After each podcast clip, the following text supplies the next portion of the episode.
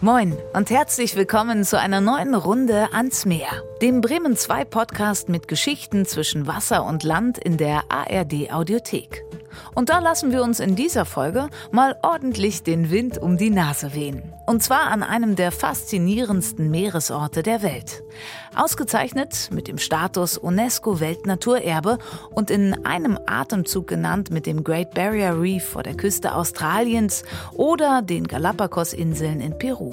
Es geht in dieser Folge an die ostfriesische Nordseeküste, ins Weltnaturerbe Niedersächsisches Wattenmeer, genauer gesagt nach Carolinsiel-Halesiel.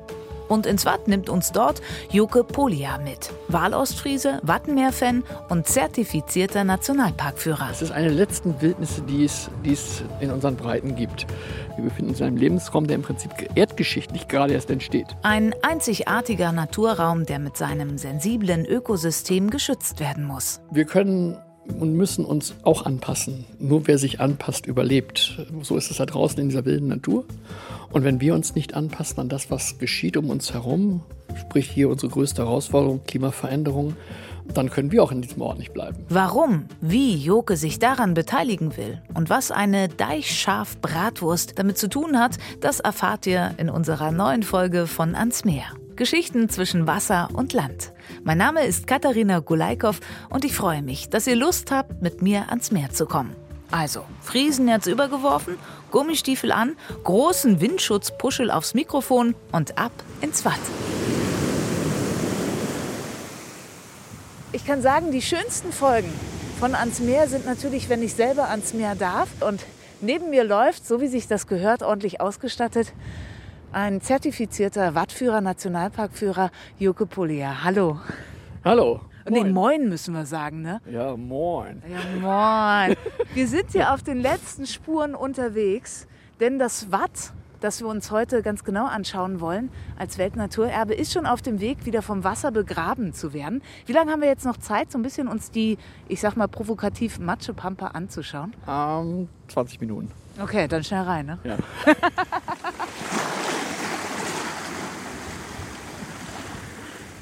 So gefährliche Geschichte hier. Denn, Jetzt kommt ein bisschen, ein bisschen Schlick kommt jetzt. warte, den müssen wir tonmäßig mitnehmen. Das Gefühl müssen wir, glaube ich, einmal beschreiben. Der Einstieg ins Watt. Wir haben jetzt beide Gummistiefel an. Barfuß ist das natürlich noch mal anders, aber sagen wir mal, die Temperaturen geben Gummistiefel vor. Wie ist dieses Matschgefühl für dich immer noch? Wenn da keine Muscheln drin sind, ist das schön. Es ist schon so ein bisschen Wellness auch, oder? Das ist Wellness, natürlich. Das ist der, der Schlick hier. Wir haben Thalassozentren hier an der Küste. Der Schlick ist das, was auf die Haut kommt. Und das ist natürlich hier im Watt viel schöner, als sich hier nur eine Badewanne in einem Kurzzentrum zu legen. Meiner Ansicht nach. Also ich gehe hier gerne raus. Und wir machen tatsächlich auch eine Thalasso-Wattwanderung. Oh, wie geht die? Ja, wir laufen raus. Ich habe noch, so einen, noch so einen Wagen bei mir, in dem wir danach unsere Klamotten dann reinlegen können.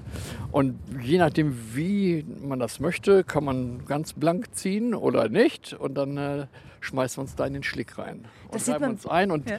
bleiben dann tatsächlich auch mal äh, Entspannung mit dazu. Es geht natürlich um das Thema Achtsamkeit, auch mit der Natur der, in Kombination eben mit dieser Schlickpackung, die wir uns da selber verabreichen. Und bleiben dann einfach mal auch eine Viertelstunde in dem Schlick liegen. Und dann kommen durchaus schon mal ein Auslandfischer bis auf einen Meter an einen ran. Die sehen einen nicht mehr und hören einen nicht mehr. Und diese Stille, dieses Erlebnis, das ist ein, für viele Menschen so ein tiefes, das geht so tief rein, dass dieses Bewusstsein für die Landschaft darüber ganz von alleine, ohne dass jemand was sagt, man das genau auf den Punkt trifft. Also wären es jetzt nicht nur 10 Grad, hätte ich Lust, direkt die Klamotten von mir zu werfen, mich so. reinzulegen.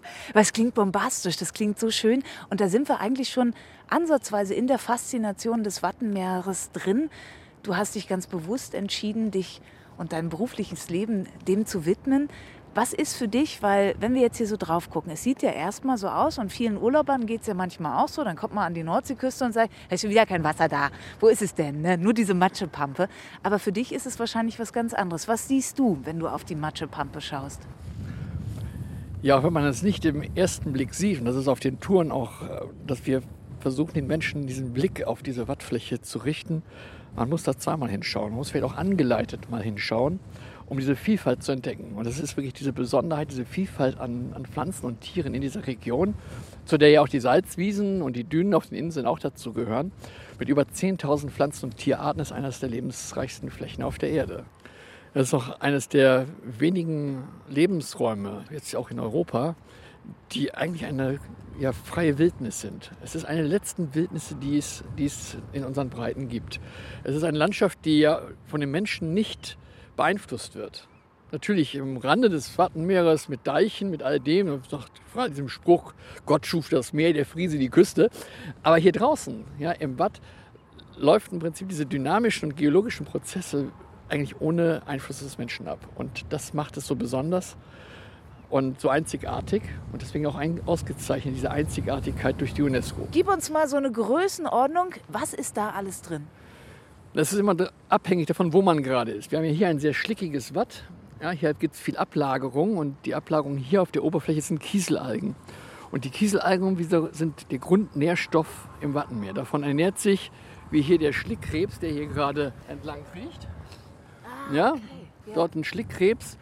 Oder eben hier so eine kleine Wattschnecke, deren Spuren wir auf der Oberfläche sehen können, die im Prinzip auf ihrer Zunge läuft und beim Laufen die Kieselalge vom Boden abfrisst. Die wird so ungefähr 8, 9 mm groß, wenn sie ausgewachsen ist.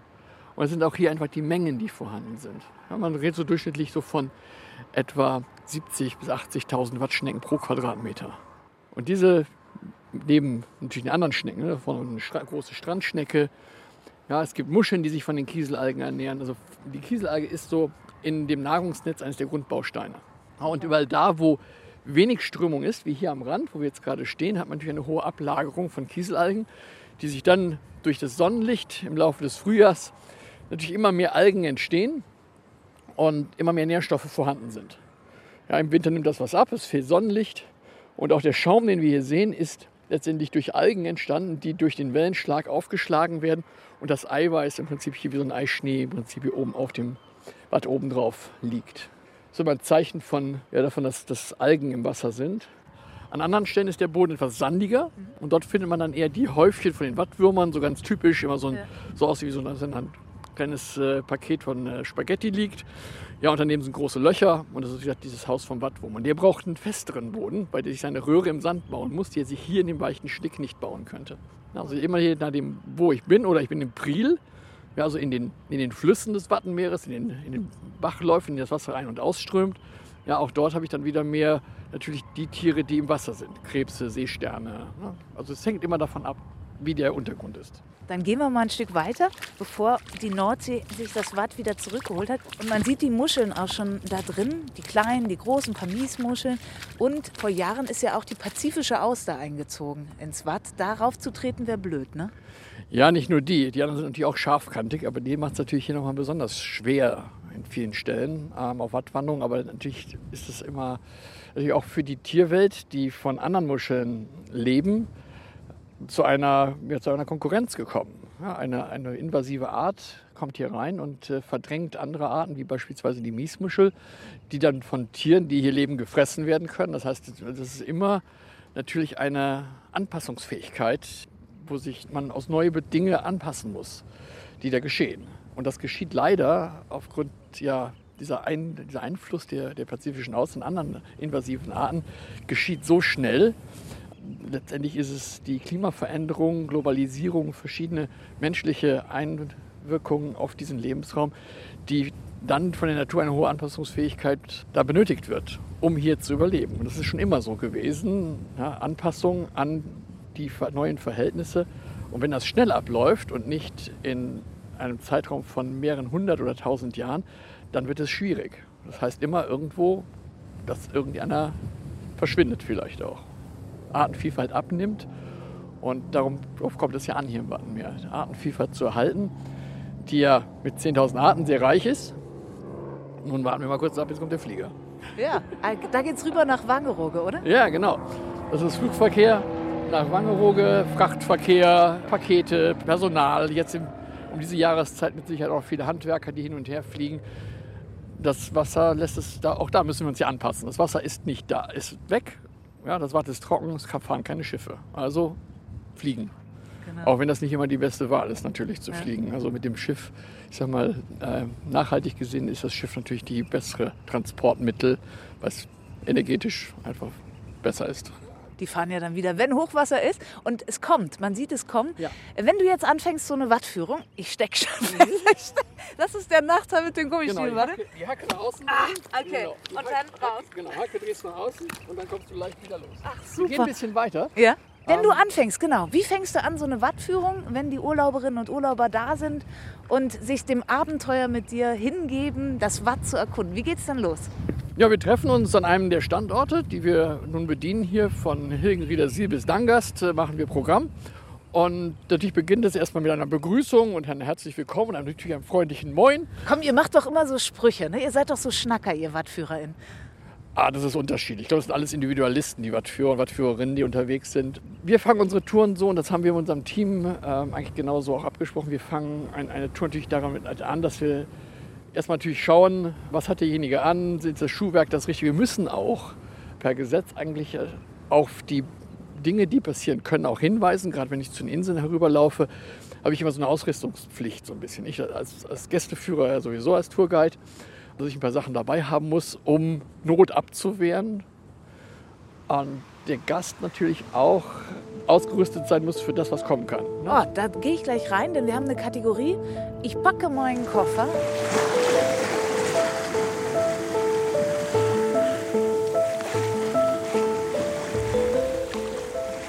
Also, was muss ich mitnehmen, um ins Watt zu gehen? Ich würde mal sagen, die Gummistiefel sind schon mal eine ganz gute Option. Was packst du noch in unseren Koffer?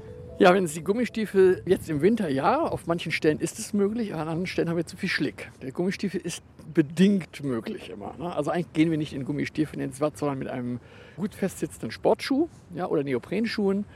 An anderen Stellen reichen vielleicht ein paar Socken aus. Es gibt auch so spezielle Beachsocken mit so einer Gummierung unten drunter, die schützen die Füße sehr gut.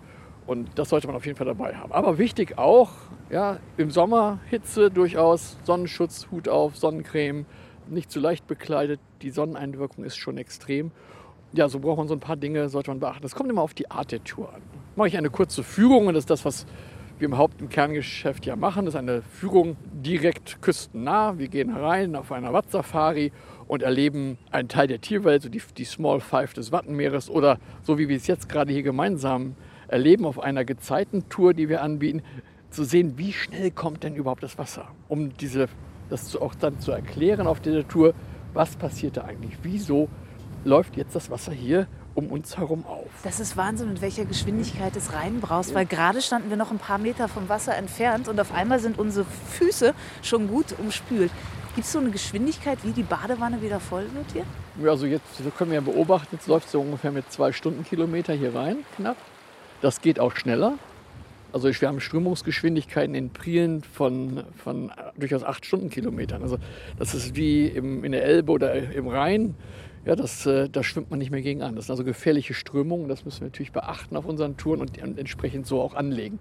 Bei dieser Gezeitentour ist das natürlich genau vorab getimt, wann gehen wir da raus. Und es ist auch ohne Gefahr und wir können einfach miterleben und können jetzt so jetzt ja auch so mit dieser auflaufenden Wasser weiterlaufen. Und das ist besonders eindrucksam für viele Leute zu erkennen, so schnell geht das wirklich. Und parallel können wir natürlich auch ein bisschen was sagen, was jetzt auch passiert. Ja, Am Hintergrund sieht man so ein paar Vögel und die folgen genau diesem Wassersaum, dieser Flutwelle. Da kommt also ein bisschen was zu schnabulieren mit. Genau, das kommt nicht nur was mit, sondern die, die Tiere, die vorher im Boden sich ja angepasst haben und versteckt haben, die kommen nun wieder nach oben. Das Wasser ist da, juhe, wir können wieder raus. In dem Moment läuft genau da der Wartvogel. Da hinten die Austernfischer, Brachvögel, die jetzt genau an dieser Stelle, wo das Wasser jetzt so zwei, drei Zentimeter tief ist oder vier Zentimeter tief, jetzt genau die Nahrung finden, die sich wieder aus dem Boden heraustraut. Und die Vögel ist das, warum dieses Gebiet auch als Nationalpark ja mit geschützt worden ist. Das ist mit ein Grund, ja, weil für sie ist dieses Wattenmeer ein riesengroßes Buffet, was sich zweimal am Tag im Prinzip öffnet. Immer frisch gedeckt. 2009 war es, da wurde das Wattenmeer Teil des Weltnaturerbes, der UNESCO-Weltnaturerbe. Also echt eine Auszeichnung, die natürlich auch bedeutet, hier ist was ganz, ganz, ganz, ganz Besonderes. Ja, es sind drei Kriterien, in denen diese Landschaft ausgezeichnet wurde.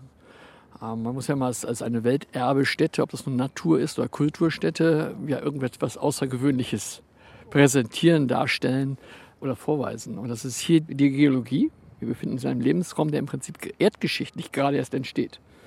Das heißt, hier durch Ebbe und durch Flut und durch den Wind, durch die Gezeiten, Naturgewalten und Kräfte entsteht hier Landschaft. Und das können wir schon nach einer Sturmflut sehen, dass sich Sende verschoben haben, dass eine Sandbank entstanden war, dass es Abbrüche bei Inseln gibt, ja, wo dann äh, im Prinzip äh, Strand weg, weggespült wurde. Und diese Naturgewalten, das ist ein, ein Lebensraum, in dem wir als Mensch ja, diesen Naturgewalten unterlegen sind und hier sich freie Landschaft entwickeln und gestalten kann.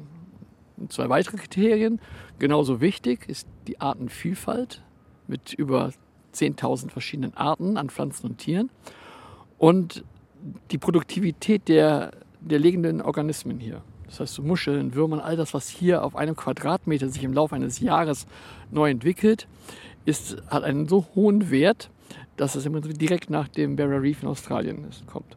Ja, und diese drei Kriterien sind diese Besonderheiten von einem besonderen universellen Wert, von dem immer gesprochen wird, für Mensch und Natur gleichermaßen.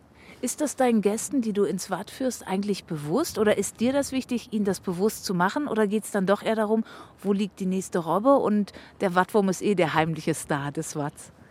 Ja, diese Stars werden natürlich gerne besucht oder gesucht, ob das auf Kutterfahrten ist, zu den Seehundbänken. Die Menschen kommen hierher und wollen Natur erleben. Sie wollen draußen sein, das ist ein Hauptgrund, in den Urlaub zu fahren. Und wir möchten ihnen mit Achtsamkeit dieser Natur begegnen und ihnen diese Natur auch zeigen da liegt es in, in unserem und in meinem ganz wichtigen Grund, ihnen erst einmal Schönheit von Natur zu zeigen. Und nicht mit dem erhobenen Zeigefinger zu sagen, nee, das darfst du nicht, da darfst du nicht hin, das kannst du nicht machen, sondern erst einmal begeistern für diese Landschaft und im zweiten Schritt dann auch dann eben zu erzählen, was ist denn hier so besonders. Und so willst du eigentlich versuchen, ganz viele Menschen fürs Watt zu begeistern. Ich hörte, du versuchst so ein bisschen einen anderen Ansatz, das Watt also zum einen die Nachhaltigkeit zu zeigen, aber auch das Watt so ein bisschen cooler zu machen. Wie machst du das? Das sind immer Themenführungen, die wir machen. Also speziell, wir machen natürlich auch so diese klassische Familienwattwanderung, aber wir möchten uns gerne besonderen Themen dann auch widmen. Sei es eben diese Talasso-Tour oder eben eine Gezeitentour, bei der es nur um das Thema Gezeiten geht, erleben, wie schnell das Wasser wirklich kommt. Und in diesem Jahr gibt es eine Veranstaltung, das Watt ruft, wo wir eine Challenge machen, bei dem wir zu fünf Inseln in drei Tagen laufen. Das heißt, wow. hier so ein bisschen der sportliche Aspekt mal mit reinkommt und auch hier natürlich Natur erleben mit all ihrer Vielfalt. Wow, da muss ich aber dann fit sein, oder? Fünf Inseln erlaufen? Ja, fünf Inseln, drei Tage, ähm, bedarf ein bisschen Logistik auch. Ja, das haben wir nun dieses Jahr jetzt die Möglichkeit, das zu machen. Über Pfingsten erstmalig, dass dort das angeboten wird. Und ja, mal sehen, wie die Resonanz ist. Die Gruppe wird nicht groß sein, maximal 30 Leute und uns mal mit so einem Thema auch mal ranzugehen und Leute, die eigentlich gar nicht ins Bad gehen, vielleicht so ein Ultraläufer oder ein Sportler zu sagen, so komm doch mal hierher, lauf doch mal wo ganz anders. Ich glaube, auf eine Sache muss man immer wieder darauf hinweisen, denn in der Berichterstattung haben wir auch immer wieder jemand festgesteckt im Watt. Das Wasser kam zu schnell. Und ich weiß noch, als ich das erste Mal als Studentin hier oben an die Küste kam und dachte, ach, wir haben gerade kein Geld für eine Wattführung, wir laufen einfach so ein Stück hinterher und sind wir nach ein paar Metern im dicken Schlick stecken geblieben und haben gesagt, okay, wir bleiben doch lieber in Ufernähe. Wie gefährlich ist das, einfach mal so Pi mal Down zu sagen, ach guck mal, da drüben sehe ich Wangerooge, ich laufe einfach mal los? Ja, wir als äh, Tourguides sind schon extrem gut ausgerüstet. Ja, wir haben im Prinzip alles dabei, um uns selbst natürlich auch nicht in Gefahr zu bringen. Ich laufe ja auch alleine im Watt und man, man kann es auch, wenn der für den einen anderen dieser Vergleich hinkt mit einem hochalpinen Bereich, ja vergleichen. So wie der Bergsteiger sich vorbereiten muss und all seine Steigeisen und Klettereisen und Seile und, und all Material dabei haben muss, um nicht in Gefahr zu kommen, ist das hier im Wattenmeer genauso. Wir sind in einer wilden Natur unterwegs mit extrem starken Strömungen, mit Naturgewalten und das haben wir einfach als Menschen nicht immer in der Hand. Natürlich auf Wattführungen, wenn wir mit Gästen unterwegs sind, ist die größte Sicherheit geboten. Wenn ich mit Freunden alleine unterwegs bin, dann kommen wir vielleicht schon mal in diesen Grenzbereich rein und äh, versuchen einfach dann ja, zu einer Insel hin und zurück zu laufen in einer Tide. Ja, und darauf muss man extrem gut vorbereitet sein. Man muss sich, Wetterbedingungen müssen stimmen, alles muss passen. Das ist immer schon eine Herausforderung. Im Winter mal nach Spiekeroog hin und zurück. Also macht Spaß. Gehen wir mal kurz ins Wattlexikon. Für alle, die, die oben noch nicht so bekannt und affin sind mit den Modalitäten bzw. Begriffen. Wir haben jetzt beide so lustig mal das Wort Tide benutzt. Sag mal, was ist das nochmal? Also wie kommt und geht das Wasser? Ja, die Tide, die, die Gezeit, aus dem Englischen, the tide ähm, oder the tides, ist das Auf und Ab von Ebbe und Flut. Na, Im Prinzip ein Durchlauf, einmal rauf, einmal runter. Und so laufen hier durchschnittlich etwa drei Meter Wasser auf und drei Meter wieder, wieder ab. Das heißt, man sagt auch so schön, äh, das Wattenmeer atmet ein und atmet aus, zweimal am Tag läuft das Wasser raus und wieder rein. Und dabei eröffnet sich ein Meeresboden, der in manchen Bereichen die Möglichkeit gibt, zu einer Insel rüber zu laufen. Für Tiere wie Vögel ja, eröffnet sich ein riesengroßes Buffet. Ja, und es ist ein großer Nahrungsreichtum vorhanden. Eben die Produktivität und die Artenvielfalt sorgt für Nahrung. Deswegen kommen viele hierher. Dann gucken wir uns doch noch mal die, die Nahrungsvielfalt oder die Tiervielfalt an. Also zum einen, wir haben schon ein paar Gänse gesehen und auch ein paar Strandläufer, glaube ich, sind wir schon begegnet. Ähm, zum einen sind ja Vögel zweimal im Jahr da, gerade im Frühjahr und im Herbst, ähm, wenn die Zugvögel hier durchziehen. Wie verändert das die Region? Was, was macht das auch mit dir, wenn Millionen Vögel hier Rast machen? Ja, es sind ja nicht nur die, im Prinzip muss man alle Vögel als Zugvögel bezeichnen. Ja, es gibt nur wenige wirklich standorttreue äh, Vögel. Hier ist es immer ein, ein, Wechsel. Im Winter sind hier Gäste wie die Ringelgans da, die Weißwangengans zum Beispiel, die das Wattenmeer und die Region des Wattenmeeres nutzen. Es sind viele Algen, von der sich die Ringelgans ernährt.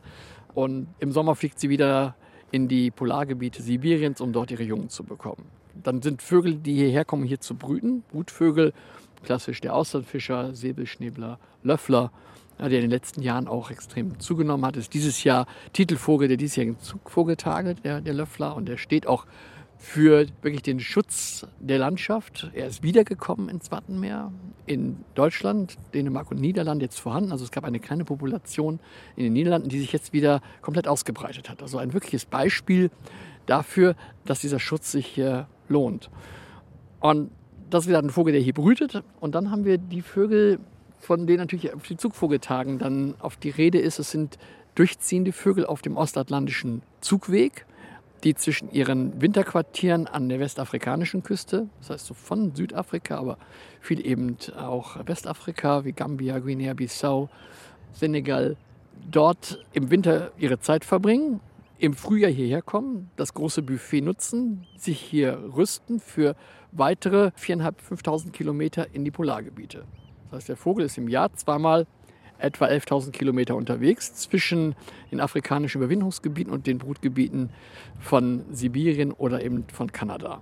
Und dieser ostasiatische Zugweg läuft genau übers Wattenmeer. Das heißt, hier haben wir dann immer so ab April, Mai sehr viele Zugvögel hier und dann wieder Mitte August bis in den Oktober hinein.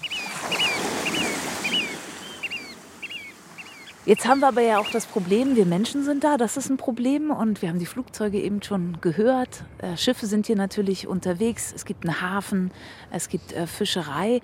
Diese Balance zu halten zwischen all den Bedarfen, die es so gibt und im Wattenmeer. Wie schwierig ist das, wenn du hier tagtäglich arbeitest? Wir sind hier in Caroline Siel-Halesiel. Ist das immer ein währendes Thema oder ist das Bewusstsein so groß, okay, wir kriegen das alles zusammen hin? Es gibt ja viele Menschen, die das Bewusstsein für Natur haben. Man sieht das ja an. Naturschutzverbände äh, haben auch guten Zulauf. Äh, die Menschen wollen raus, die Natur, sie wollen Natur erleben und wollen natürlich auch Natur schützen. Da gibt es sehr viel. Aber dieser Lebensraum hier am Rande des Meeres muss sich eben geteilt werden. Ja, die Vögel brauchen die Uferzonen dann, wenn das Wasser wieder da ist, um zu rasten. Und dann ist dort ja, ein Hafen, eine Ortschaft, ein Campingplatz, Industrieanlagen. Ähm, ja, ja, der Tourismus, man muss ja vom Tourismus auch schon von, ja, weltweit redet man ja von Tourismusindustrie, auch das ist eine Industrie, ähm, nimmt den, den Tieren natürlich Raum. Wir als Menschen breiten uns aus und die Küstenräume sind natürlich ein auch eng besiedelter Raum. Und deswegen ist es so wichtig, dass es einfach Flächen gibt, in die wir nicht betreten, ja, Störungen versuchen zu vermeiden, um den, möglich den Vögeln die Möglichkeit zu geben, in dem Fall, wenn wir nur von Vögeln sprechen, gibt es viele andere Arten, ähm, um einen Bereich für sich zu haben, in dem sie einfach ungestört dann auch sich ausruhen können, das Gefutterte von der Wattfläche verdauen können, um dann wieder ins Watt zu gehen, sich wieder voll zu futtern, um in möglichst kurzer Aufenthaltsdauer hier satt zu werden. Weil nur mit einer kurzen Aufenthaltsdauer ist es dann möglich, zeitig in den Brutgebieten anzukommen, dort noch ein Brutervolk zu haben. Das heißt, hier eine Störung kann verursachen, dass es nicht zum Bruterfolg kommt. Ja, und dieser Kreislauf muss eben äh, irgendwie in Stand gehalten werden. Und dafür braucht es Bewusstsein, dafür braucht es Achtsamkeit. Und die möchten wir hier mit unserer Aufgabe und das äh, einfach auch eben machen. Wir wollen zeigen, Schönheit, Bedeutung dieser Landschaft dann auch erklären. Und wenn man erklären immer ein blödes, blöder Begriff ist. Also ich bin eher ein Fan davon, dass die Menschen durch Erfahren und durch Sehen anfangen zu überlegen, was kann ich denn tun, was kann ich persönlich tun, damit ich hier nicht so störe, aber trotzdem diese Landschaft genießen kann. Was ist denn der größte Aha-Effekt, wenn gerade das erste Mal Leute zu dir in eine Wattführung kommen, egal welche es ist, so das erste Mal dieses Naturerlebnis wahrnehmen? Wie gesagt, manchmal braucht man gar nichts sagen. Auch das äh, mache ich auf Touren manchmal ganz bewusst. So eine Achtsamkeitsübung. Einfach, wir stellen uns alle draußen hin und bilden ein ganz großer Kreis. Und alle denken, oh, was kommt denn jetzt? Was wird er denn jetzt erzählen? Und dann lasse ich die Gäste einfach mal sich rumdrehen. Alle schauen nicht mehr in den Kreis, sondern aus dem Kreis raus. Und weil zu dem Nachbarn so ein Abstand von 5, 6 Metern ist und wir einen großen Kreis bilden von 100 Metern Durchmessern, kommt man sich so vor, als wenn man da alleine steht und nur mal so eine Minute ganz für sich sich das anschauen. Und ich habe es oft erlebt, dass auch Schulklassen genau in diesem Moment auch wieder zur Ruhe kommen, ihnen, ihnen vielleicht gar nicht bewusst ist, was in dem Moment passiert, aber sie irgendwie so eine Erdung erfahren. Und ich habe schon Schüler gehabt, die nach Jahren zu mir gekommen sind und haben gesagt, Joke, bei dir waren wir auf einer Watt, waren auf Langeoog dabei, kennst du mich noch? Nicht immer schwierig bei vielen Gästen.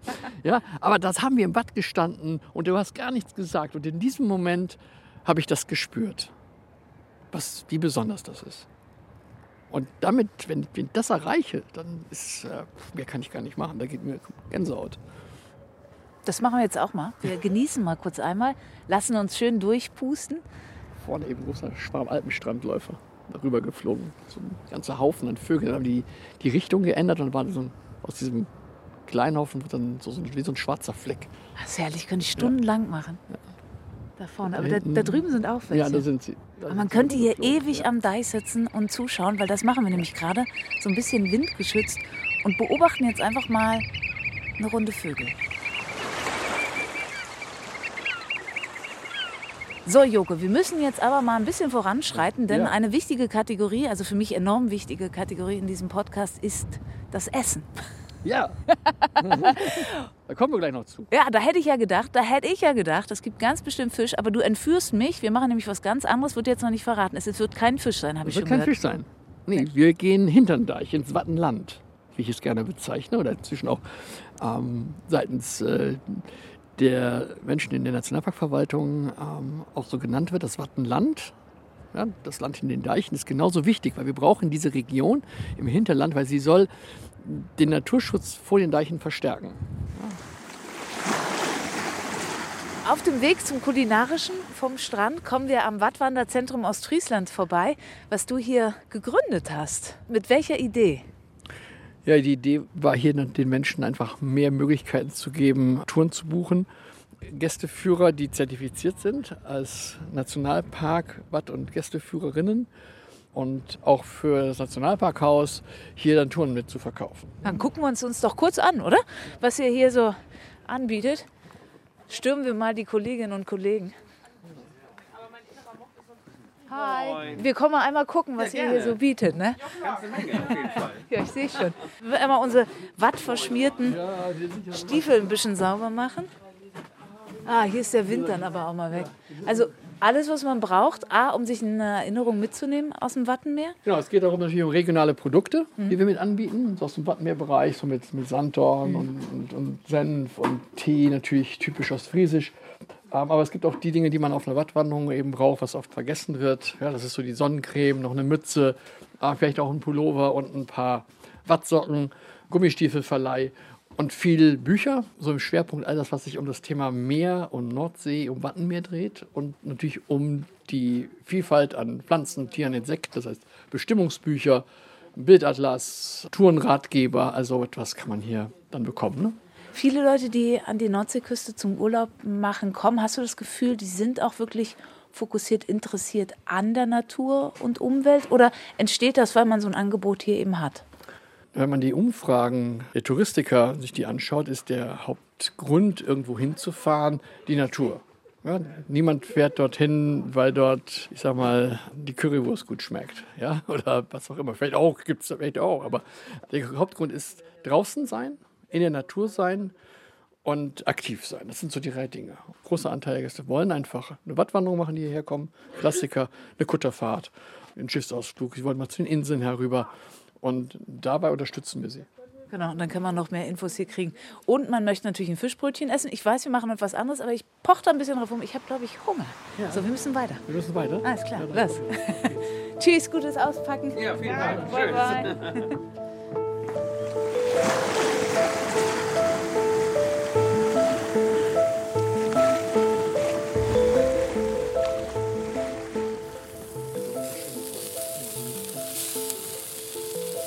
Sie können sich und ihr könnt euch nicht vorstellen, wie wahnsinnig gut das hier gerade riecht. Die Grillsaison startet und äh, du bist mein Angriller in diesem Jahr, Joke. Aber es ist eine ganz besondere Wurst, die du uns hier gerade auf den Grill geworfen hast. Was ist das? Das ist die ostfriesische Antwort auf die Currywurst. Ah, da wird ganz Deutschland hellhörig. Was ist es genau? Das ist eine, wir nennen sie tatsächlich eine Biosphärenbratwurst. Ähm, das Wattenland ist Biosphärenregion und hier geht es natürlich auch um die Tiere, die hier leben. Das sind die Schafe auf den Deichen, die wir auch brauchen, um den Deich zu halten. Nur leider gibt es diese Deichschafe oder auch die Salzwiesenschafe nicht auf der kulinarischen Speisekarte hier. Und das musste anders werden. Nur ganz wenige Betriebe nutzen das hiesige Fleisch und Lamm ist nicht unbedingt ja, Nummer eins. Meistens einfach nur Schwein oder Huhn oder Rind. Aber das Lamm oder die Schafe hier, kann man zu einem wirklich kulinarischen Highlight werden lassen. Und somit war eine Idee entstanden, hier in Kooperation mit der Nationalparkverwaltung Wattenmeer, Dezernat Biosphäre, ein regionales Produkt zu schaffen. Es gab wieder Fördergelder für seine Produktentwicklung im Bereich der Biosphäre. Und so wurden eingeladen verschiedene Akteure der Region, das heißt der Deichschäfer, Metzger, touristische Partner, um hier ein Produkt zu schaffen, was für die Region das hat über drei Jahre gedauert und seit dem letzten Herbst gibt es sie nun. Ja, die, eine Deichlammmbratwurst in dem Fall von hiesigen Tieren hier auf dem Deich und die unedlen Teile, wie man sie nennt, auch wenn die für mich genauso edel sind, weil sie sind in der Wurst mit verarbeitet und damit edel geworden. Und die Edelteile gehen dann eher dann in die Top-Gastronomie. Ne? Großhotels oder auch immer, die dann eben den Lammrücken haben, das Filet, ja, Keule. Und damit lässt sich auch das Tier hier vermarkten, weil ein Großteil der Lämmer gehen alle nach Paris auf den Lämmermarkt und werden dort verkauft. Ne, dort ist es eine, eine Spezialität und das Lammfleisch ist aufgrund der Produktionskosten in Deutschland relativ teuer. Billiger ist das Fleisch aus Neuseeland, was hier auf dem Teller landet. Und das wollen wir entgegenwirken. Wir wollen eine regionale Entwicklung haben. Letztlich geht es auch um Tierwohl auf langen Transporten damit sie eben nicht mehr durch die EU verschoben werden, die Tiere, sondern hier regional eine ganz kurze Kette ist zwischen Deichschäfer, der Metzgerei hinterm Deich und auch eben dann den dies hinterm Deich eben nutzen im kulinarischen Bereich, Restaurants und ja, Tourismus oder die Menschen vor Ort. Also gerade noch auf dem Deich, Mäh, ja. jetzt schon in dieser Bratwurst. Und die ja. probieren wir jetzt natürlich. Wie viel, ja. wie viel Schaf ist da drin? 100 Prozent. Echt 100 Prozent? Nicht, nicht irgendwie mit, mit Schwein oder so? Nee. Nein. Ah, ja, ja, bin ich gespannt. Los rein, abessen. Regionale Unterstützung nenne ich das jetzt mal. So, es kommt in Brötchen rein, wichtig? Ja, normal kommt es in äh, ein Dinkel-Krusti in Bio. Ähm, jetzt haben wir ein ganz konventionelles Brötchen hier heute. Normalerweise in Dinkelbrötchen mit entsprechendem Salat aus der Region und eine Tomate und Gurke, was hier auch von Erzeugern aus der Region ist, auch hier Nationalparkpartner, die mit eingebunden werden. Das heißt Betriebe, die sich haben zertifizieren lassen, weil sie in der Region oder für die Region stehen mit dem, was sie tun eine Wertschöpfungskette schaffen. Ja, und somit haben wir ein Produkt, was, ich sage mal, einen Umkreis von in dem Fall noch niemals 40 Kilometer kommt. Also, wir tun was Gutes für den Umweltschutz. Ja, man könnte sagen, ja. Okay. Umweltschutz durch Aufessen, ja. Ja, ne? Gut, ja. machen wir das. Aber ein tolles regionales Produkt, tolles Projekt. Und jetzt müssen wir wirklich probieren. Nein, Senf kommt drauf? Ich würde den Senf erstmal weglassen, ah. weil es geht ja erstmal, ich wollte nur den Geschmack der Wurst haben. Ja, hast ne? recht. Damit ihr ein bisschen anpassen könnt im Brötchen. So. Eins für dich. Ich mache einmal hier ja. den den Knacktest.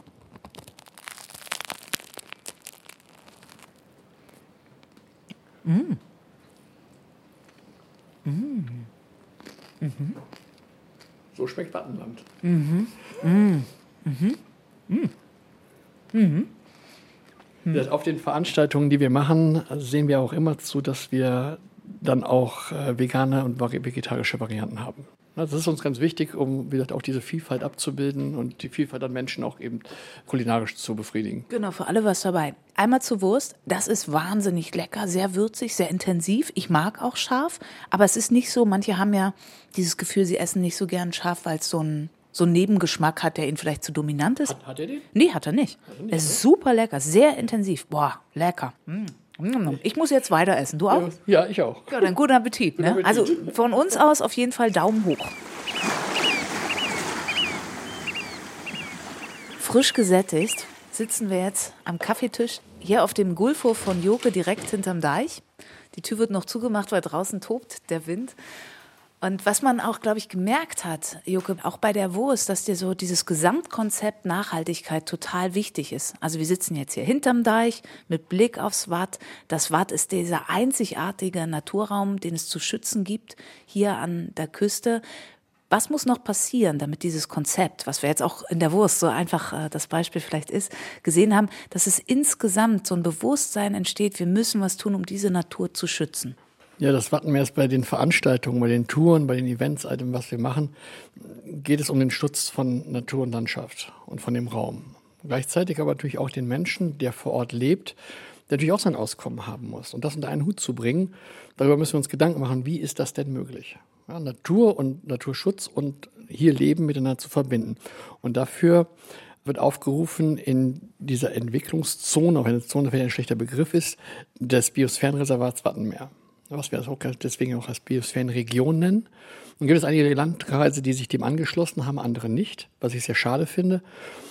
Es geht darum zu sehen, wie können wir uns verhalten mit unserem Konsum, mit unserem Handeln und Tun, um Landschaft auf der anderen Seite dann auch gleichzeitig zu schützen. Das ist, das ist, der, das ist der Kern. Und das kann ich eben machen.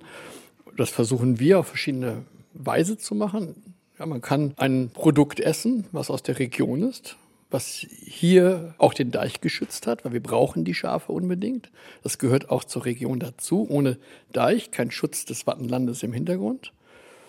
Es sei denn, wir hören auf, uns anzupassen. Die Anpassung ist ja, den Deich zu bauen. Sonst könnten wir hier nicht mehr leben, uns würden überschwemmen. Also muss der Deich gebaut werden. Der Deich ist mit, mit Schafen wird er geschützt, weil die kleinen Hufen das alles festtreten und die Grasnarbe deswegen dicht ist. Und dafür brauchen wir Schafe. Da brauchen wir aber auch dann Landwirte dafür, die diese Schafe halten. Und die müssen ein vernünftiges Auskommen haben. Also wie können wir das Produkt hier behalten und hier mit dem Schäfer auf der einen Seite eine, ein gutes Auskommen mit seinen Tieren geben. Der Metzger vor Ort profitiert auch davon, weil er ein Produkt hier herstellt, was dann dann hier an die Bevölkerung vor Ort oder eben der Tourismus, der hier ist, ähm, mit vielen Millionen Übernachtungen, hier einen guten Absatzmarkt bietet. Und das der Absatz ist nun mal, die wirtschaftliche Größe ist hier der Tourismus. Und den dann mitzunehmen und ihn so zu entwickeln, dass eben nicht zu viel ist und wir nicht zu viel entnehmen aus dieser Natur und wir uns eben auf diesen Raum beschränken, den wir haben und nicht weiter ausbreiten und nicht noch eine Hotelanlage bauen und nicht noch ein äh, Baugebiet erweitern und noch größer und noch höher und noch mehr. Darum geht es am Ende. Ich finde, das ist aber auch eine Frage, die wir auch ganz oft thematisieren hier in Ansmeer. Steigender Tourismus, weil wir alle wollen an schöne Orte dieser Welt kommen und das Meer genießen. Also hier ja diese Meersehnsucht ist ja, wenn du über den Deich kommst, ich glaube, es wird sich bei mir nie ändern, dass ich denke, ach, da ist es wieder. Also komme ich nicht alleine hierher. Wir wissen gerade an der ostfriesischen, friesischen Küste kommt halb NRW gerne zum Entspannen, weil es so der nächste Ort ist, der einfach wunderschön ist. Es werden immer mehr Touristinnen und Touristen. Als ich hier oben hergekommen bin, das erste Mal, gut 20 Jahre her, da gab es noch sowas wie eine Saison. Jetzt geht's ja immer mehr in so einen Ganzjahrestourismus. Wie viel Tourist verkraftet denn dieses Wattenmeer und die Küste hier oben? Ja, dieser Ganzjahrestourismus ist am Ende notwendig, wenn wir ein ganzjähriges Einkommen auch haben möchten und uns auch nachhaltig verhalten möchten. Und wenn wir das schaffen, ein ganzjähriges Programm zu machen, dann brauchen wir vielleicht nicht noch mehr und mehr und mehr, sondern können den Besucheransturm strecken über die Zeit. Und diese Zeit wird auch in den zukünftigen Jahren ja auch automatisch gestreckt werden, weil wir immer mehr Sommer bekommen. Das heißt, hier wird Tourismus sich sowieso in den nächsten 30 Jahren verändern. Weil nach den Prognosen jetzt auch über die Wirtschaftsministerium in Niedersachsen ist ja ein Ratgeber herausgegeben worden über die Klimaanpassung im Tourismus, die klar sagt, in den nächsten 30 Jahren haben wir 60 Tage mehr Sommer. Und wenn man sich das mal genau durchrechnet, sind das zwei Tage Sommer pro Jahr mehr. Das heißt, hier verändert sich was, das ist das Klima. Und diese Klimaveränderung, da möchte ich nicht sagen, sind wir, werden wir zukünftige Profiteure sein hier an der Küste, aber es werden mehr Menschen hierher kommen wollen. Und Absatzmärkte im Süden und im Mittelmeerraum werden weniger werden, weil es dort zu heiß wird. Dort wird man wahrscheinlich nicht mehr so unbedarft hinfahren. Vielleicht sind die Ressourcen noch nicht mehr dafür da, hinzufliegen, Energie zu verbrauchen. Vielleicht bekommen wir auch immer mehr Bewusstsein, hierher zu kommen. Dem können wir jetzt auf zwei Wege begegnen. Entweder wir strecken die Saison und können damit mehr Gäste eben hierher halten, oder wir fangen an zu bauen und machen mehr, um somit immer diesen Peak im, im Juli und August und vielleicht noch ein bisschen in September rein zu bedienen und dann ist wieder nichts los. Und das finde ich ist der falsche Ansatz. Dann bekommen wir ein Overtourism, wie man das nennt, so wie man es aus vielen anderen Ländern bereits äh, kennengelernt hat und die Menschen vor Ort auch nicht mehr dort leben wollen, weil sie unter diesem Ansturm auch leiden. Also dann lieber bedächtig mehr eine gute Qualität und das bewahren, was wir haben, aber weiterentwickeln und transformieren in eine neue Zeit, in denen wir Ressourcen schon, in denen wir die Region fördern, die Dinge nutzen, die vor Ort vorhanden sind. Und dann kann sich eine Region auch entwickeln, nachhaltig. Und was erwartest du von den Touristinnen und Touristen, die herkommen? Weil es sind ja sehr viele, auch du bist ja ein Zuggereister, der sein Herz hier verloren hat. Für alle, die auf Besuch kommen, gerade mit diesem Nachhaltigkeitsgedanken, wie sollte man sich verhalten, wenn man hier in so einem besonderen Fleckchen Erde Urlaub macht?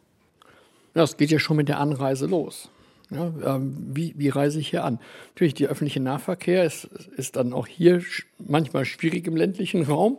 Hier vor Ort, aber man kann hier aber anreisen, auch mit der Bahn. Das ist vielleicht der erste Schritt. Eine Gemeinde, hier Carolinsiel-Halesiel, hat sich da auch auf den Weg gemacht und kompensiert, auch wenn das nicht der schönste Weg ist, die Anreise des Gastes, weil über 90 Prozent kommen nochmal mit dem Auto. Und somit wird ein CO2-Ausgleich geschaffen ähm, der hier aus den Mitteln hier vor Ort im Prinzip bezahlt wird.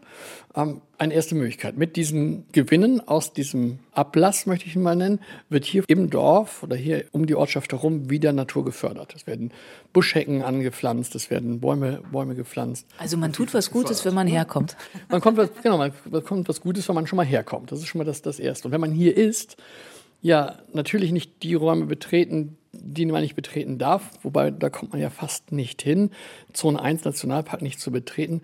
Ich kann sagen, wenn ihr herkommt, schaut euch einfach mal um bei den Nationalparkpartnern.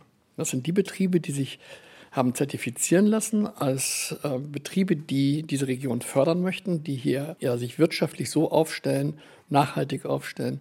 Das Ganze wird durch die Nationalparkverwaltung im Prinzip aufgebaut. Und diese Nationalparkpartnerschaft ist so der erste Einstieg in Thema Nachhaltigkeit. Jetzt wollen wir uns den Ort hier nochmal angucken. Carolinsiel-Halesiel, Nordseehalbert. 1730 gegründeter Sielort, also auf jeden Fall Carolinensiel, also sehr alte Struktur. Hier hat sich viel verändert. Die Orte sind zusammengewachsen, eingemeindet. Auch du hast diesen Ort vor ein paar Jahren als deinen Lebensort für dich entdeckt, weil vorher warst du woanders in Ostfriesland und davor kommst du eigentlich, können wir ruhig mal sagen, aus dem Rheinland hierher, ne? mit belgischen Wurzeln. Was hat dich genau an diesen Ort hier gezogen? Wir wollen so ein bisschen Bilder noch schaffen und so ein bisschen Neid vielleicht verstreuen, weil ich meine, du bist hier wirklich in Wurfweite zum Meer, zum Watt und wohnst direkt hinterm Deich. Wie ist denn das hier zu leben, wenn du morgens wach wirst? Was hörst du? Ja, jetzt im Frühling endlich wieder die Vögel. Ja, das zwitschert draußen wie verrückt. Man hört natürlich auch im Winter die tosende Brandung am Deich. Das ist genauso hören, dass im, im, die Wintergäste, die Gänse im Hintergrund. Es ist eine ja, unglaubliche Ruhe. Ja, dieser Sielort ist im Winter natürlich auch verschlafen. Es kommen immer wieder auch, auch Feriengäste hierher. An den Wochenenden merkt man das. Dann sind im Supermarkt immer mehr Leute dann zu sehen oder das, das Schwimmbad wird dann wieder besser frequentiert. Aber es ist ein, ein doch immer noch beschaulicher Ort, in dem ich hoffe, an dieser Entwicklung auch daran teilnehmen zu dürfen und auch zu können, um ihn auch als Lebensort erhalten zu können. Nicht nur als Ferienort, sondern auch als Lebensort. Und das ist mir hier wichtig. Eine ja, Ortschaft, die 1730 gegründet worden ist, ein, ein wichtiger Hafenstandort war zur damaligen Zeit dann vielleicht ein bisschen ein Dornröschenverschlaf gegangen ist. Ja, wie heute es Häfen gibt, die verschlicken, ist auch hier ähm, Harle Silf oder Friedrich Schleus und Caroline Silf verschlickt, sodass große Schiffe nicht mehr anlegen konnten. Dann war einige Jahrzehnte hier nichts, nichts mehr gewesen, bis sich hier dieser dieses Sielhafenmuseum äh, gegründet worden ist, worüber die Geschichte letztendlich gezeigt wird, der, das Leben am Meer und der Kampf des Menschen um Land in der Marsch, die gesagt, immer wieder vertrieben wird. Und ja, wir stehen heute vor gleichen Herausforderungen. Steigender Meeresspiegel und was wird passieren? Wir können und müssen uns auch anpassen in Zukunft, um den Gegebenheiten, die vor uns stehen, zu begegnen. Nur wer sich anpasst, überlebt. So ist es da draußen in dieser wilden Natur. Und wenn wir uns nicht anpassen an das, was geschieht um uns herum, sprich hier unsere größte Herausforderung, Klimaveränderung, dann können wir auch in diesem Ort nicht bleiben. Und ich weiß nicht, ob mein Sohn diesen Hof hier eines Tages übernehmen oder, oder halten wird oder vielleicht auf die Geest in höhere Bereiche ziehen muss. Den Deich können wir mal höher bauen, aber ob das am Ende dann die Lösung ist, weiß man nicht. Also wir müssen was tun und wir wissen ja, was zu tun ist.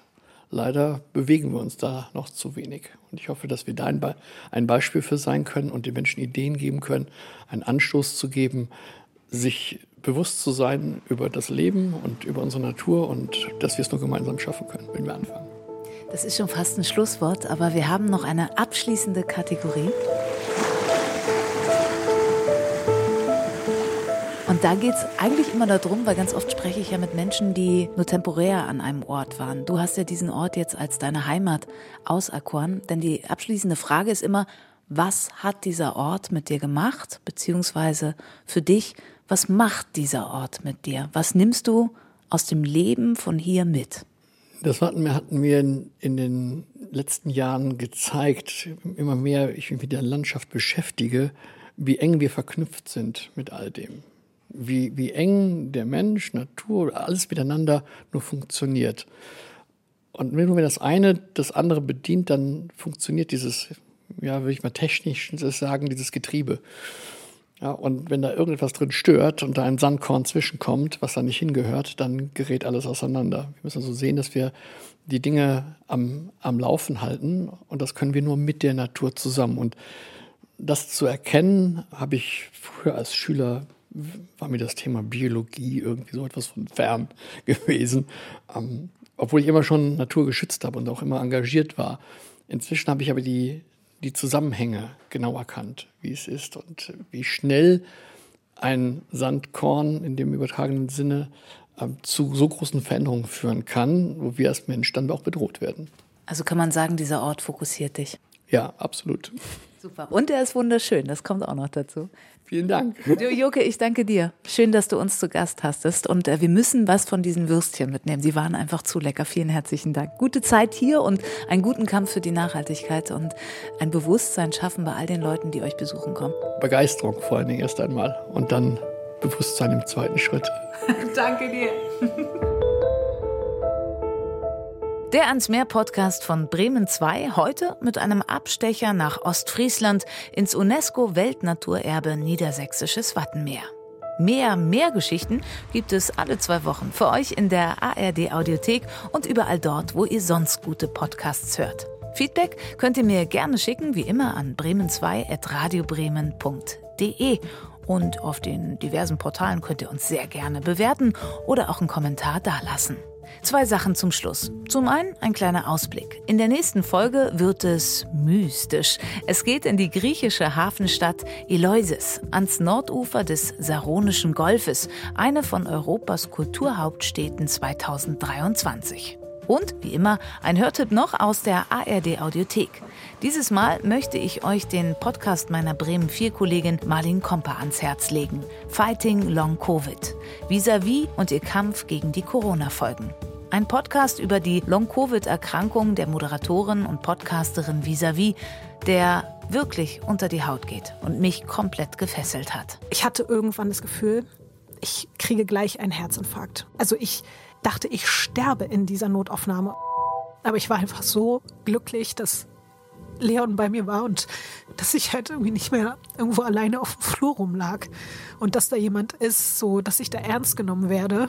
Aber es war einfach wirklich, ja, ich bin da so an so einen Punkt geraten, das ist bis heute einfach so, so schrecklich darüber nachzudenken, dass ich mich wirklich so mental so ein bisschen verabschiedet habe von allem, weil ich gespürt habe, dass mein Herz diese Belastung, die es seit Wochen mitmacht, die ganze Zeit, dass es nicht mehr, dass es nicht mehr kann.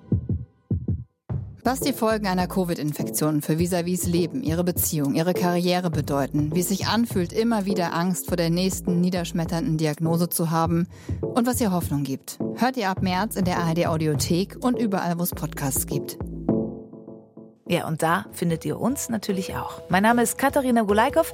Ich sage Danke dieses Mal an meine neue Redakteurin Anna-Maria Stock und ans ganze Team von Bremen 2. Ans Meer gibt's bald wieder hier in der ARD Audiothek. Macht's gut, wir hören uns.